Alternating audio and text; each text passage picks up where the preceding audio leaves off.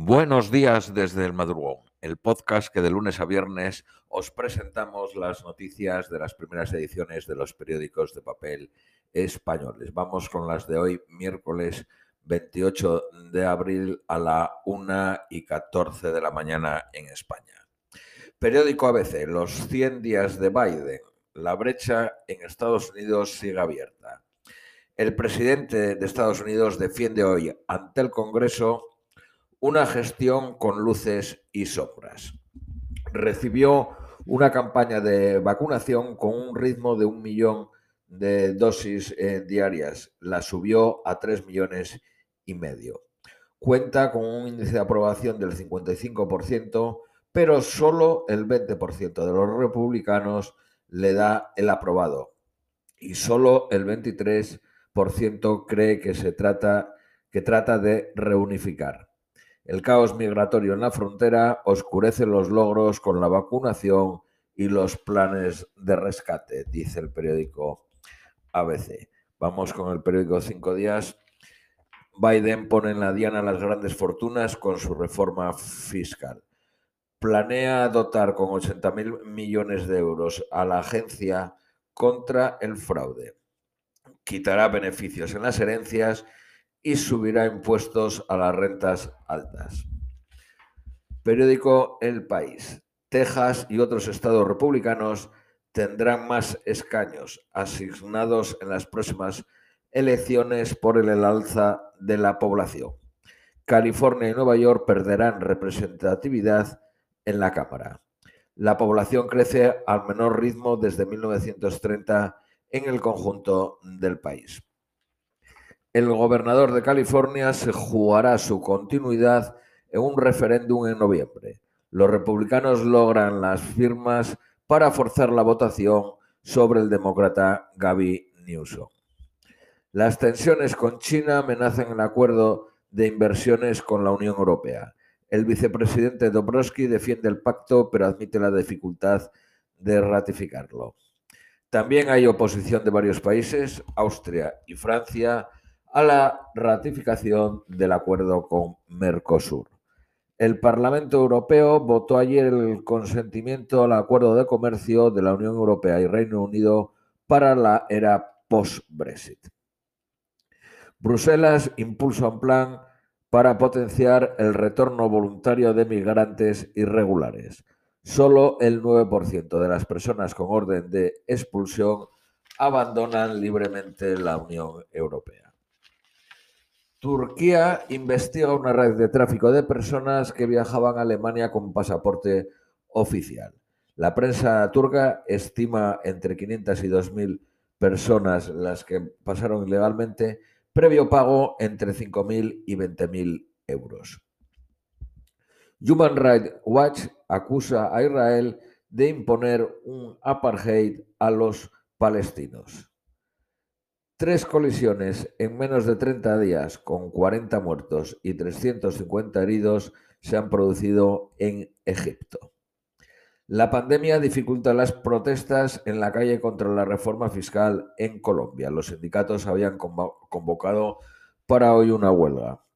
El Consejo Jurídico del presidente mexicano López Obrador pide taparle la boca a los reporteros.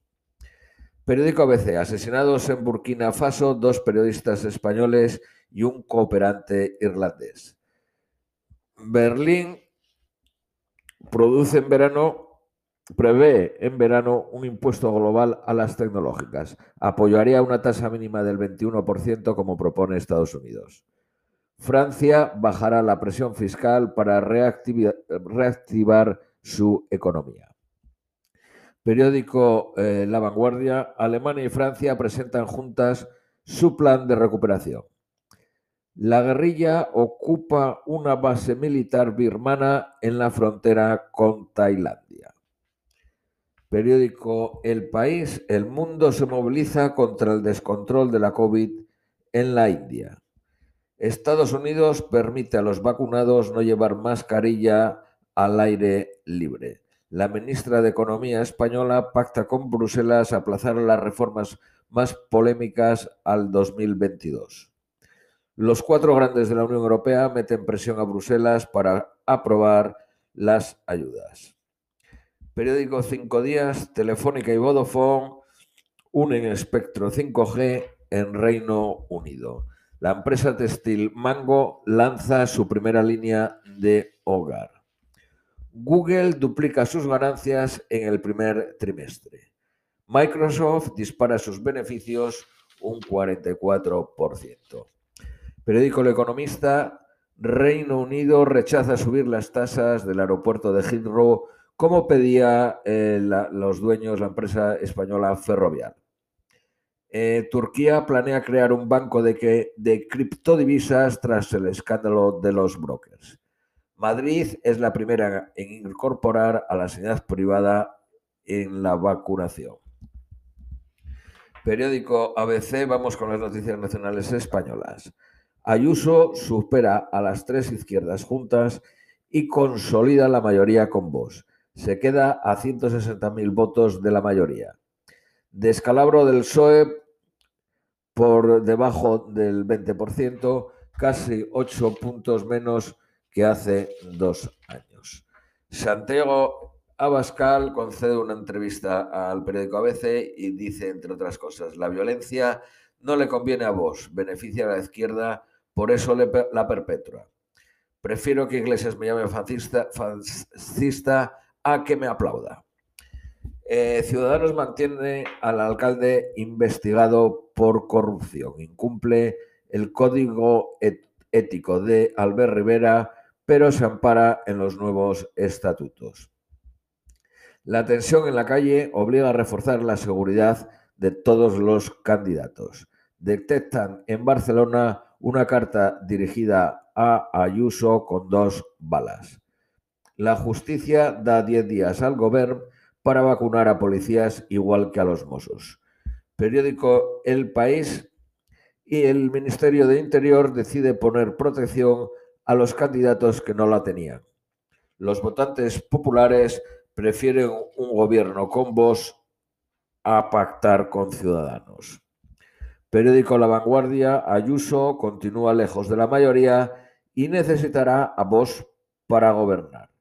Un 90% de los españoles no confía en los partidos políticos. Esto es todo por hoy y os deseamos un feliz eh, miércoles.